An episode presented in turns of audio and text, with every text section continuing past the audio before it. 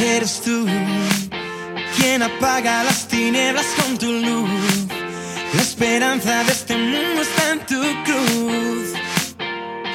Tú me das vida, me das libertad. Eres tú quien enciende con tu fuego mi pasión. En ti no existe lugar para el temor. Tú me das vida, yo quiero cantar.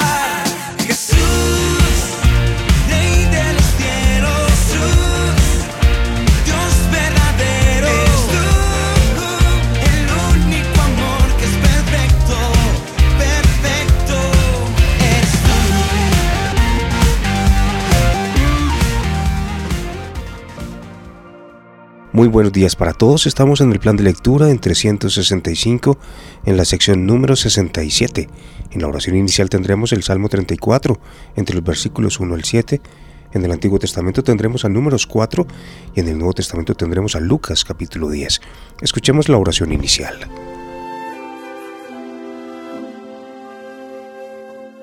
Alabaré al Señor en todo tiempo. A cada momento pronunciaré sus alabanzas. Solo en el Señor me jactaré. Que todos los indefensos cobren ánimo. Vengan, hablemos de las grandezas del Señor. Exaltemos juntos su nombre. Oré al Señor y Él me respondió. Me libró de todos mis temores. Los que buscan su ayuda estarán radiantes de alegría. Ninguna sombra de vergüenza les oscurecerá el rostro. En mi desesperación oré y el Señor me escuchó. Me salvó de todas mis dificultades. Pues el ángel del Señor es un guardián. Rodea y defiende a todos los que le temen.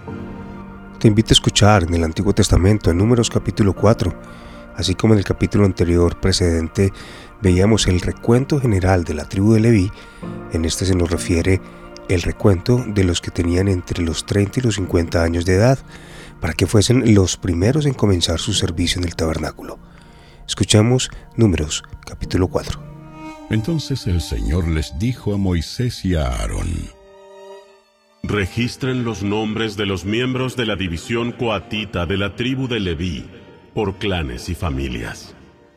Anoten en una lista a todos los hombres de entre 30 y 50 años que cumplan los requisitos necesarios para servir en el tabernáculo. Las responsabilidades de los coatitas en el tabernáculo tendrán que ver con los objetos más sagrados. Cuando el campamento sea trasladado, Aarón y sus hijos deben ser los primeros en entrar al tabernáculo para bajar la cortina interior y con ella cubrir el arca del pacto.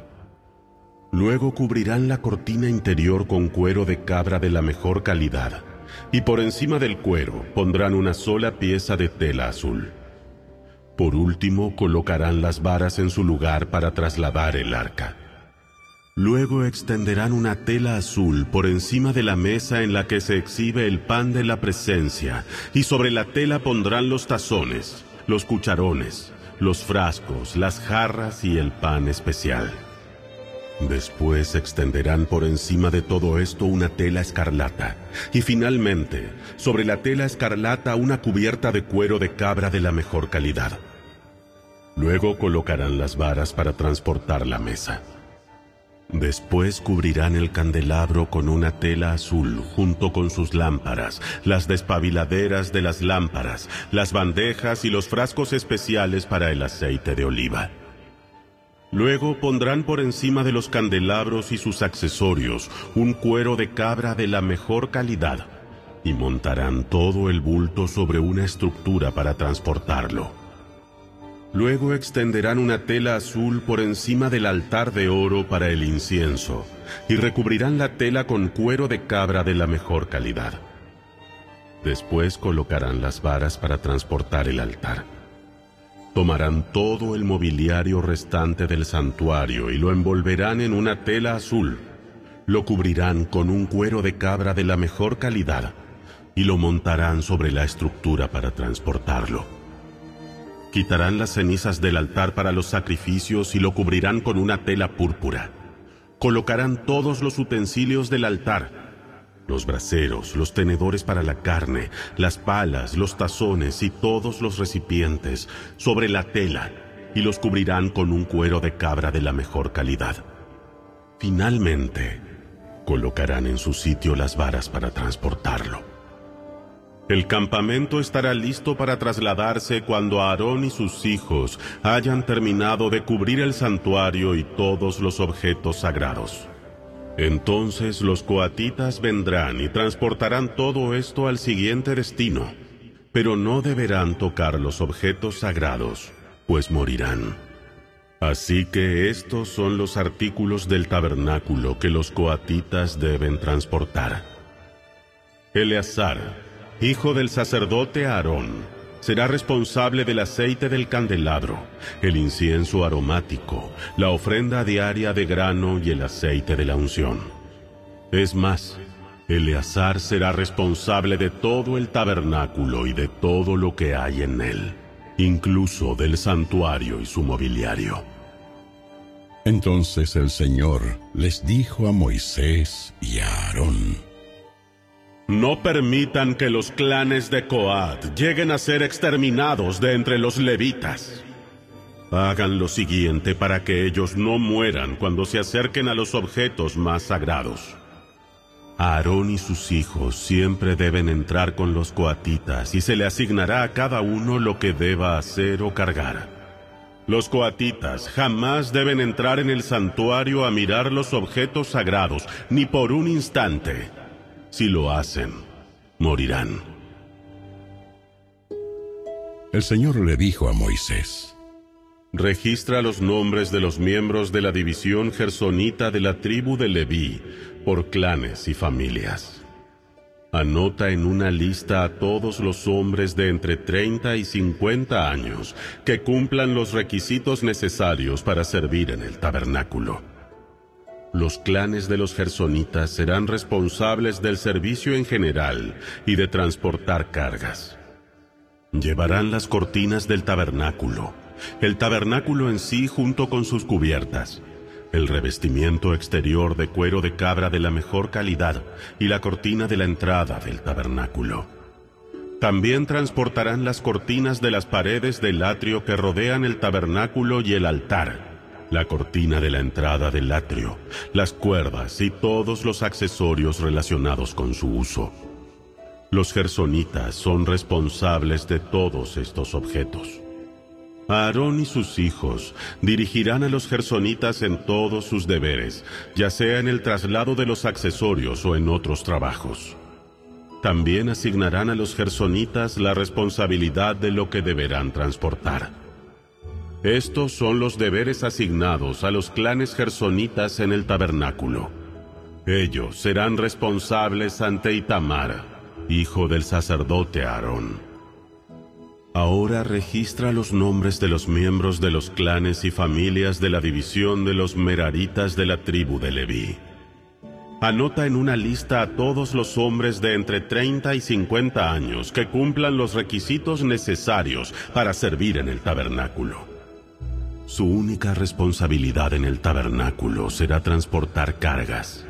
Ellos llevarán los soportes del tabernáculo, los travesaños, los postes y las bases.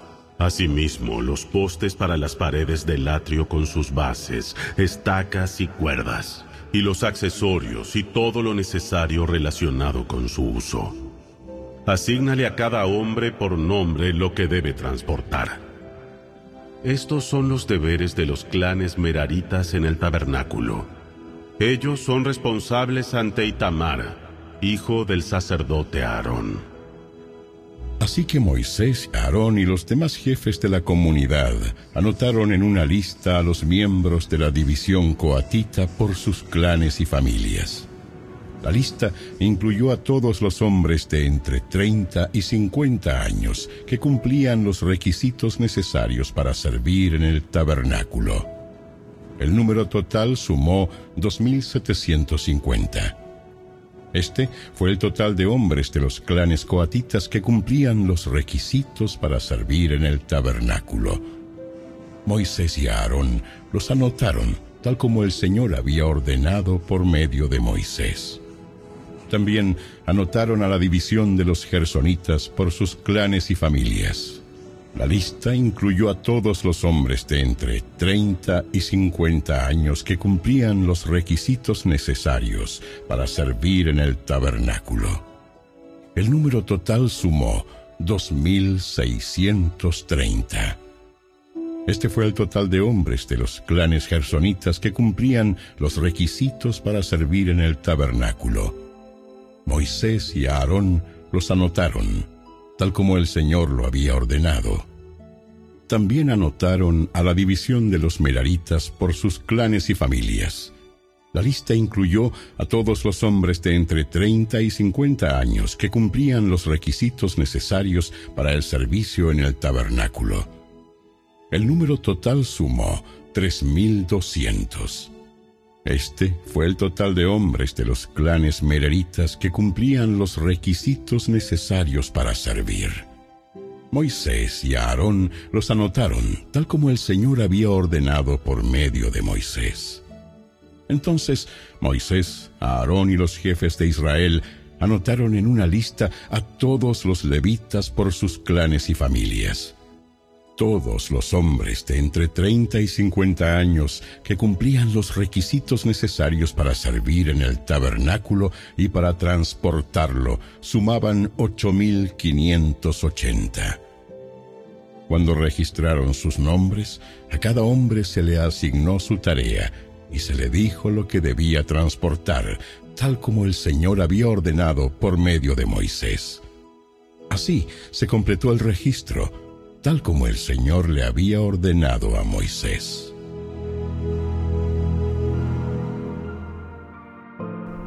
En el Nuevo Testamento tenemos a Lucas capítulo 10. En este capítulo vemos cómo el Señor, después de haber enviado a 12 de sus discípulos a predicar, ahora envía a 70 discípulos con la misma comisión. Vemos también el informe que le dan a su regreso y el discurso que Jesús les dirige. Tenemos después la conversación de Jesús con un intérprete de la ley, lo que da ocasión al Señor para exponer la parábola del buen samaritano. Y finalmente el capítulo con un episodio en la casa de las hermanas de Lázaro. Escuchemos a Lucas capítulo 10. Después el Señor escogió a otros setenta y dos discípulos y los envió de dos en dos delante de él a todas las ciudades y los lugares que tenía pensado visitar, y les dio las siguientes instrucciones. La cosecha es grande, pero los obreros son pocos. Así que oren al Señor que está a cargo de la cosecha. Pídanle que envíe más obreros a sus campos. Ahora vayan y recuerden que los envío como ovejas en medio de lobos. No lleven con ustedes nada de dinero ni bolso de viaje, ni un par de sandalias de repuesto, y no se detengan a saludar a nadie por el camino.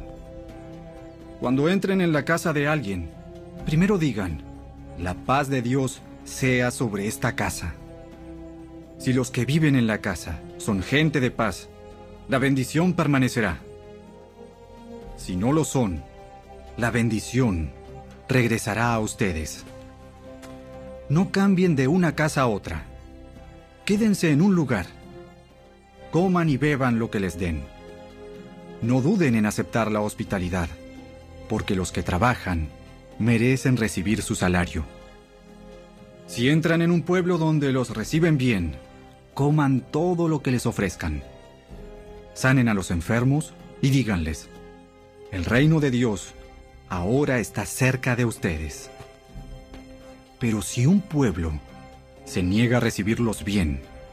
Salgan a las calles y digan, nos limpiamos de los pies hasta el polvo de su ciudad, para mostrar que los abandonamos a su suerte. Y sepan esto, el reino de Dios está cerca. Les aseguro que el día del juicio le irá mejor a la perversa Sodoma que a ese pueblo. ¿Qué aflicción les espera? Corazín y Bethsaida. Pues si en las perversas ciudades de Tiro y de Sidón se hubieran hecho los milagros que hice entre ustedes, Hace tiempo sus habitantes se habrían arrepentido de sus pecados, vistiéndose de tela áspera y echándose ceniza sobre la cabeza en señal de remordimiento. Así es, el día del juicio les irá mejor a Tiro y Sidón que a ustedes. ¿Y ustedes, los de Capernaum, serán honrados en el cielo? No, descenderán al lugar de los muertos. Entonces dijo a sus discípulos, El que acepta el mensaje de ustedes, me acepta también a mí. El que los rechaza a ustedes, a mí me rechaza. Y el que me rechaza a mí, rechaza a Dios, quien me envió. Cuando los setenta y dos discípulos regresaron, le informaron llenos de alegría. Señor, Señor, hasta los demonios nos obedecen cuando usamos tu nombre. Sí, vi a Satanás caer del cielo como un rayo. Miren, les he dado autoridad sobre todos los poderes del enemigo. Pueden caminar entre serpientes y escorpiones y aplastarlos. Nada les hará daño. Pero no se alegren de que los espíritus malignos los obedezcan. Alégrense, porque sus nombres están escritos en el cielo. En esa misma ocasión, Jesús se llenó del gozo del Espíritu Santo y dijo, Oh Padre, Señor del cielo y de la tierra, gracias por esconder estas cosas de los que se creen sabios e inteligentes y por revelárselas a los que son como niños. Sí, Padre, te agradó hacerlo de esa manera. Mi Padre me ha confiado todo. Nadie conoce verdaderamente al Hijo excepto el Padre. Y nadie conoce verdaderamente al Padre excepto el Hijo y aquellos a quienes el Hijo decide revelarlo. Después, cuando estuvieron a solas, se volvió a sus discípulos y les dijo, Benditos los ojos que ven lo que ustedes han visto. Les digo que muchos profetas y reyes anhelaron ver lo que ustedes ven, pero no lo vieron. Y anhelaron oír lo que ustedes oyen, pero no lo oyeron. Cierto día, un experto en la ley religiosa se levantó para probar a Jesús con la siguiente pregunta. Maestro, ¿qué debo hacer para heredar la vida eterna? ¿Qué dice la ley de Moisés? ¿Cómo la interpretas? Ama al Señor tu Dios con todo tu corazón, con toda tu alma, con toda tu fuerza y con toda tu mente. Y ama a tu prójimo como a ti mismo. Correcto. Haz eso y vivirás. El hombre quería justificar sus acciones. Entonces le preguntó a Jesús, ¿Y quién es mi prójimo? Jesús respondió con una historia. Un hombre judío bajaba de Jerusalén a Jericó y fue atacado por ladrones. Le quitaron la ropa, le pegaron y lo dejaron medio muerto al costado del camino. Un sacerdote pasó por allí de casualidad, pero cuando vio al hombre en el suelo, cruzó al otro lado del camino y siguió de largo. Un ayudante del templo pasó y lo vio allí tirado, pero también siguió de largo por el otro lado. Entonces pasó un samaritano despreciado, y cuando vio al hombre, sintió compasión por él. Se le acercó y le alivió las heridas con vino y aceite de oliva, y se las vendó. Luego subió al hombre en su propio burro y lo llevó hasta un alojamiento donde cuidó de él. Al día siguiente, le dio dos monedas de plata al encargado de la posada y le dijo, Cuida de este hombre. Si los gastos superan esta cantidad, te pagaré la diferencia la próxima vez que pase por aquí. Ahora bien, ¿cuál de los tres te parece que fue el prójimo del hombre atacado por los bandidos? El que mostró compasión. Así es. Ahora ve y haz lo mismo. Durante el viaje a Jerusalén, Jesús y sus discípulos llegaron a cierta aldea donde una mujer llamada Marta los recibió en su casa. Su hermana María se sentó a los pies del Señor a escuchar sus enseñanzas. Pero Marta estaba distraída con los preparativos para la gran cena. Entonces se acercó a Jesús y le dijo, Maestro, ¿no te parece injusto que mi hermana esté aquí sentada mientras yo hago todo el trabajo? Dile que venga a ayudarme. Mi apreciada Marta, estás preocupada y tan inquieta con todos los detalles. Hay una sola cosa por la que vale la pena preocuparse. María la ha descubierto y nadie se la quitará.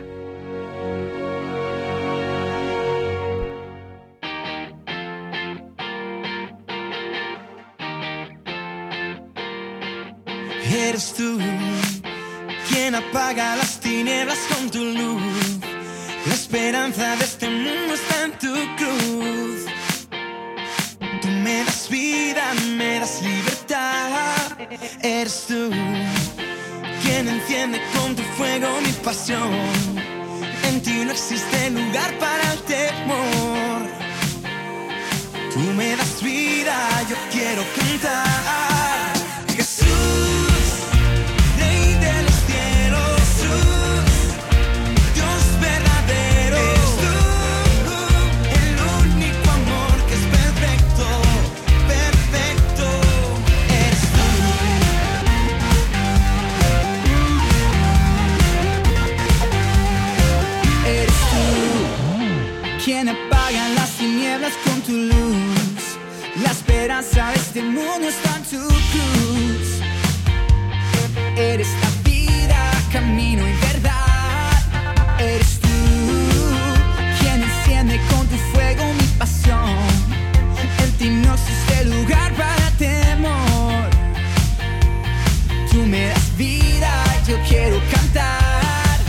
Jesús,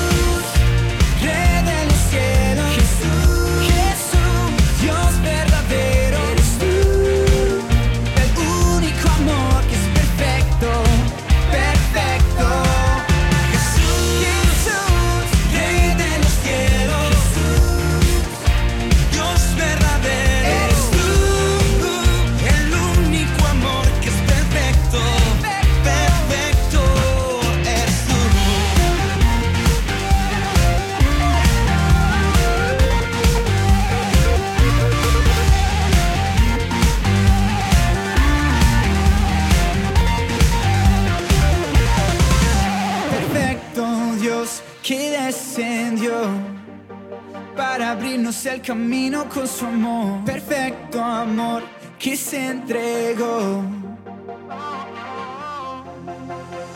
Perfecto Dios resucitó. A la muerte con poder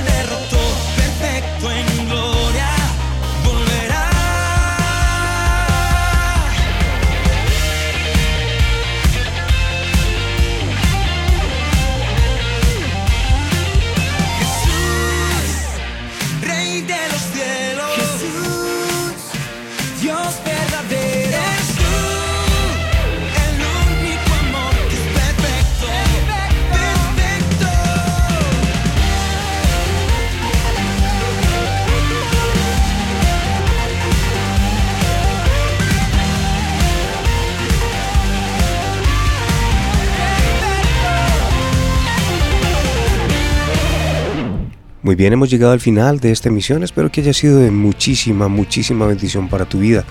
Recuerda que puedes seguirnos a través del podcast Tu Bendición Radio por cualquier plataforma.